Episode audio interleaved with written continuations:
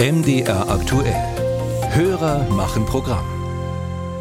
Haben Sie eine grobe Ahnung, wie viele Daten Ihr Auto so, meinetwegen während Ihrer Fahrt heute Morgen zur Arbeit, sammelt, verschickt und wer alles auf diese Daten zugreifen kann? Nein? Dann sind Sie nicht allein, denn es ist tatsächlich gar nicht so leicht, darüber genauer Bescheid zu wissen. MDR aktuell Hörer Jürgen Scherf hat dazu diese Frage hier. Alles wird heute miteinander verbunden. Natürlich auch das Mobiltelefon mit dem Auto. Ich möchte gern wissen, kommt die Software der Autokonzerne auf diesem Weg sogar an die Gesundheitsdaten meiner Fitness-App? Ronny Arnold hat sich für Herrn Scherf schlau gemacht. Fluch oder Segen? Diese Frage taucht fast immer auf, wenn es um Daten in modernen Fahrzeugen geht. Beim ADAC lautet die Antwort beides. Fakt ist, moderne Autos sammeln riesige Datenmengen, senden diese in Echtzeit an Verkehrsleitsysteme und auch an die Hersteller. Das ist einerseits gut, sagt ADAC-Sprecherin Katrin van Randenburg, weil es die Sicherheit erhöht. Es birgt aber auch Risiken. Fahrzeuge sind ja eine Art rollender Computer inzwischen. Das hat nicht nur Nachteile, sondern ist natürlich auch ganz sinnvoll, gerade mit Blick auf die Verkehrssicherheit. Wenn ein Fahrzeug erkennt, wenn ein Fahrer nicht mehr in der Lage ist, ein Fahrzeug zu steuern und dann das System einsteigt, dann hat das natürlich große Vorteile. Das Problem aus unserer Sicht ist, dass es keine Transparenz gibt, tatsächlich darüber, welche Daten genau gesammelt werden, an die Hersteller gesendet würden, was dann damit passiert und ob diese Daten dann wirklich sicherheitsrelevant sind und gebraucht werden oder ob es weit darüber hinausgeht. Aktuell gehe es bei den gesammelten Daten vor allem um den technischen Zustand des Fahrzeugs und die Sicherheit.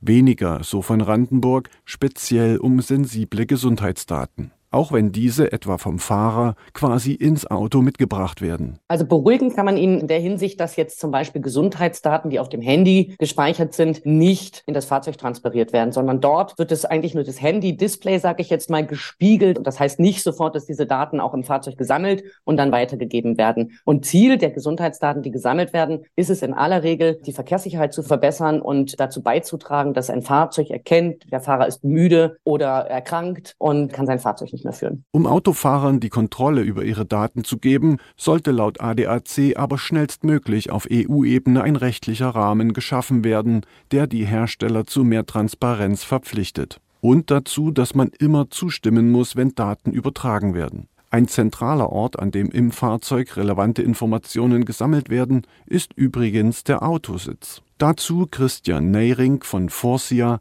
einem führenden Autozulieferer. Der Autositz ist sicherlich ein Element, was prädestiniert dafür ist, Daten zu sammeln. Was Gesundheitsdaten betrifft, sammelt heute der Sitz nichts. Wir haben seit vielen Jahren allerdings Versuche am Laufen, wie wir Herzdaten äh, sammeln können, also Daten über die Herzfrequenz und die Atemfrequenz, dass man erkennen soll, ob jemand müde ist. Da war also eigentlich gar nicht das Ziel, Gesundheitsdaten zu sammeln, sondern es geht darum zu erkennen, ist jemand überhaupt in der Lage, Auto zu fahren. Und in die Richtung passiert tatsächlich sehr viel nicht nur anhand von Sitzsensoren, sondern auch anhand von Radar- und Kamerasystemen. Absolut ausgereift sei das alles heute noch nicht, erklärt Neiring. Hersteller wie Zulieferer arbeiteten aber daran, verlässliche Daten zu bekommen, um sicheres Fahren zu gewährleisten. Beim Datenschutz setzt er auf strenge deutsche Gesetze und auch auf die Nutzer selbst. Also ich persönlich habe aufgrund unserer Datenschutzgesetze das Vertrauen, dass solange wir uns im deutschen Raum bewegen, das gewährleistet ist, dass diese Daten nicht verwendet werden, um damit Dinge zu tun, die letztlich so vom Nutzer nicht gewünscht sind. Viele Leute, die sich Gedanken zur Datensicherheit machen, kommunizieren sehr freimütig mit dem Mobiltelefon oder tragen zum Beispiel so eine Fitnessuhr,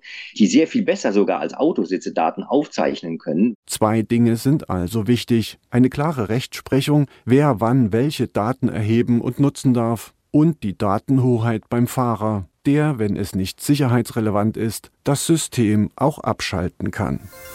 Musik